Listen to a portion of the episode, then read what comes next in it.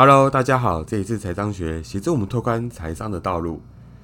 今天是财商简单说的单元，一起学习我们应该要知道的知识。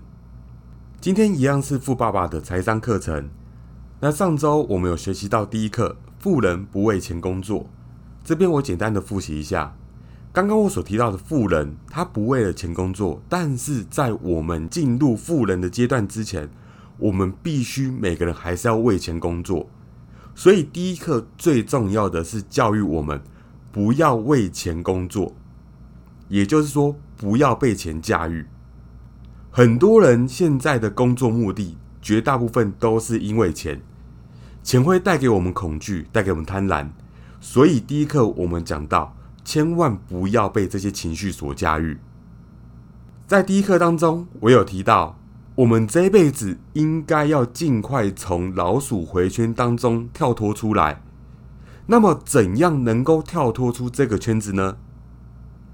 只要我们的被动式收入大于主动式支出，你就跳出来了，代表你也可以退休了。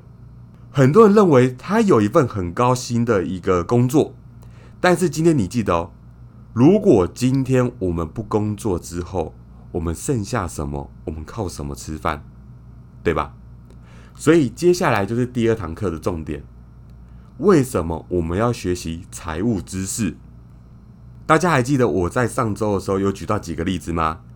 像是一些乐透的得奖主。那他们的生活会在中到乐透之后会有巨大的改变，但是往往他们的财富无法持续太久，最后的生活甚至比他中乐透之前还要糟糕，就是因为他缺乏了财务知识。那再举个例子好了，美国的 NBA、NLB 那些大联盟级的选手，通常都伴随着极高的薪水。像是年纪轻轻，可能十八、二十几岁就有一亿多台币的一个收入，那甚至未来会有数十亿的收入。当然，有些好的故事是，当他有这个好的收入，他会在经营更多额外的副业，预防在退休之后，他能够让他的财富持续的进行。但是，很多的年轻的选手，往往最后在退役之后，他的生活会发生一些巨大的改变。这些故事甚至在新闻上都可以找得到，所以这边我想要强调的是财务教育的重要性。刚刚我提到了，我们目前还是在为钱工作的阶段，所以学校是教育我们是赚钱的技能。那接下来财务教育是什么？它是教育我们如何让钱为我们工作的技能。现在在台湾这个社会当中，大家都知道 N 型化社会越来越严重了。所谓的 N 型化社会是贫富差距越来越大，但是在 N 型化社会当中，还有另一个问题，就是中产阶级的消失。那中产阶级他往哪边跑呢？这时候取决于他的财务观念。如果他们有好的财务观念，那他们就会越来越富有。反之，如果他们是有错误的财务观念，他们就会越来越穷，富一样不过三代。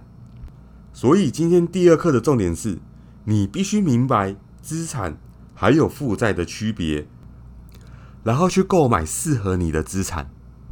富人呢很清楚，他就是购买了资产；穷人呢购买了负债。那中产阶级呢，则是购买了他们以为是资产的负债。很多人会问：那么资产究竟是什么？这边我给你们一个很简单的观念：所谓的资产，就是它会自动的帮你赚取收入，这叫做资产。负债呢，它会持续的增加你的支出，这就是负债。所以用简单的话带过：资产就是进入你的口袋，负债就是掏出你口袋。这边我来举一个例子，是现在年轻人应该都会遇到的问题。现在有很多的首购族嘛，那他们会认为现在买房除了自住以外，那也当做是一笔投资。OK，我们把这一个事情套到现在这个规则里面。首先，当他购买了这个房地产之后，他每年要支出的是房贷的支出。接下来他会告诉你。如果今天房子增值之后，他再把它卖掉，再换一个更大的房子，从中间的价差也赚了不少。但是如果今天他突然失业呢？他的房子是负债还是资产？大家要记住一点：今天他投资房地产的所得是要到完全变现之后，才才能够拿到那个买卖的价差。但是如果今天他失去了工作，他甚至连房子都保不住了。那这边我请问大家，他投资自住的房子究竟是资产还是负债？如果大家都了解《富爸爸》第二堂课的核心价值，就会知道他所做的其实是购买以为是资产的负债。接下来是另一个故事，一样一个年轻人，他认为他现在手边有一点闲钱，那现在利率很低，所以他决定购买一个房地产。但是他因为现在还是跟家人住的关系，所以他选择把他的地产做出租，当做一个额外的收入。今天也不幸的遇到了裁员潮，他也不小心被裁员了。但是他的房子持续的在帮他赚取额外的收入。这边我们看到这个故事，你认为他所购买的房地产是资产还是负债？一样，如果用富爸爸第二堂课的逻辑来看，他这一次的投资绝对是一个资产。所以啊，我再强调一次。重点是资产是能把钱放进你口袋里的东西，负债是把钱从你口袋里取走的东西。所以那个标的不见得是房地产，有可能是股票，有可能是债券，甚至是能够帮你赚取任何钱的东西，都可以当做是资产。所以今天你在购买任何东西或产品的时候，你应该要先考虑清楚。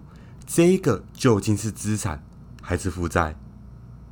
我相信很多人像我一样，可能在拿到高额的薪水之后，都想要买属于自己一辆的车子，甚至是跑车。但是大家都知道，车子一落地，至少就是五折以下往下砍。所以今天你所买的是资产还是负债，会影响到未来你往后的生活。所以啊，对于财富，我给他一个定义。财富就是能支持一个人生存多长时间的能力，或是这样说：如果我今天停止工作了，我还能够活多久？很多人会错把他的净资产当做他财富的证明，但是不同于净资产，所谓的净资产是资产还有负债之间的差额。其实，在我们净资产当中，常常充满着昂贵却又不常用到的东西。在你的净资产当中，通常包括那些无法创造现金的资产，就像是现在停在我车库里的那个跑车。财富则衡量你的钱正在赚多少钱，以及你的财务生存的能力。就像我刚刚提到了，如果今天你不工作，你能够存活多久？现在我来举个例子：如果我的资产每个月可以产生一千美元。可是我每月却要支出两千美元，我还有资产可言吗？换个方式讲，当我每个月从资产得到两千美元时，刚刚我提到我每个月支出有两千美元，其实这样就打平了。对我来讲，我就是拥有了财富。因此，尽管我尚未致富，但我有了财富。现在每个月我的资产产出来的现金流，完全能支应我自己的支出。如果我想增加支出，我首要的条件必须要增加现金流啊，维持我的财富水准。这边要注意，这时候我不再依赖我的薪资，我已经成功的专注在建立一个能让我财务独立的资产表。就算我现在辞职工作，资产它产生的现金流也足以支付我每个月的支出。接下来，我的目标是从资产中得到额外的现金进行再投资。流入的资产钱越多，资产就增加的越快。资产增加的越快，现金流入也越多。只要我保持支出少于资产栏所产出的现金流，我就会越来越有钱，会增加越来越多的被动式收入。随着上面的步骤不断循环，最后你一定会走上致富的道路。我现在再重复一次，大家一定要记住的话：富人买入的是资产，穷人买入的是负债，也就是支出。那么中产阶级买入他们以为是资产的负债。以上就是今天第二堂课的内容，接下来是第三堂课，也就是关注自己的事业。有钱人呢，他们专注在他们的资产栏，而其他人只关心他们的损益表。这边我举个例子来说明好了，大家知道麦当劳创办人是谁吗？他是雷克罗克。大家又知道他真实是在做什么的吗？我相信很多人都会问我说：“哎，我怎么会问这么白痴的问题？他不就是卖汉堡啊、炸鸡那些东西吗？素食，对吧？”我在起初认识他的时候，也以为他就是做素食业起家的，可是并不是。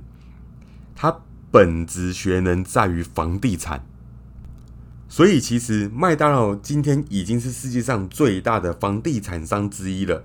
他拥有的房地产甚至超过了很多巨大的集团。那麦当劳创办的成功的秘诀就是打理你自己的事业。通常很多人的财务问题在于，人们一辈子都在为别人工作，许多人在他们停止工作的时候就变得一无所有。确实，现在的教育都比较注重专业的知识以及你出社会会用到的技能，让他们得到一份更好的工作。那这个阶段我们会称之为为钱工作。这边我解释一下事业以及职业的差别。有些人会问我：“哎，你的职业是什么？”我会说：“哦，我是一个 banker，我是一个银行家。”接着他会问我一个问题：“所以我拥有的是一家银行吗？”其实并不是，我只是在那边工作而已。在这个例子当中呢，我就混淆了自己的职业还有事业的差别。这边我呼应一下我上一课讲的话：当裁员潮来临的时候，我相信上百万个劳工会发现，他们所谓最大的资产，也就是房子，正在一点一点的吞噬着他们，因为他们的资产每个月都要花钱，也就是房贷的部分。那么，他们另一项资产是什么？也就是汽车，也正在吞噬他们的生活，也就是车贷。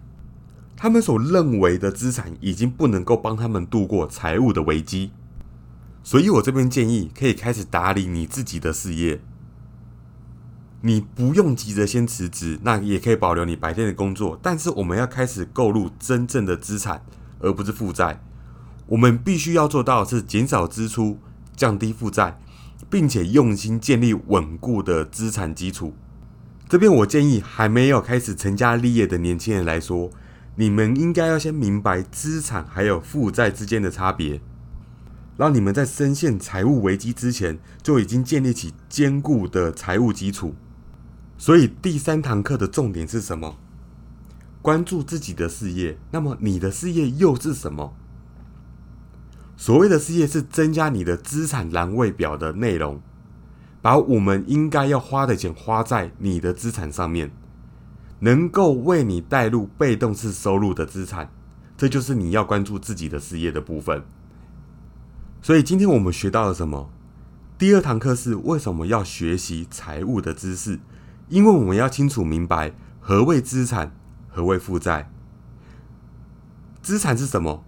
就是会让你口袋持续有源源不绝的收入。那么负债又是什么？会持续把钱从你口袋掏出来的事物。第三堂课是关注自己的事业。何谓是自己的事业？就是增加你的资产，所以今天最后的重点，你要清楚的区分何谓资产，何谓负债。在清楚之后，想办法的多增加你的资产。这就是今天我想要教大家的。那感谢这次的收听，喜欢的朋友可以帮我点击关注以及分享，还有追踪我的 IG，我会不定时的更新投资市场上最新的资讯。那我们下次见喽。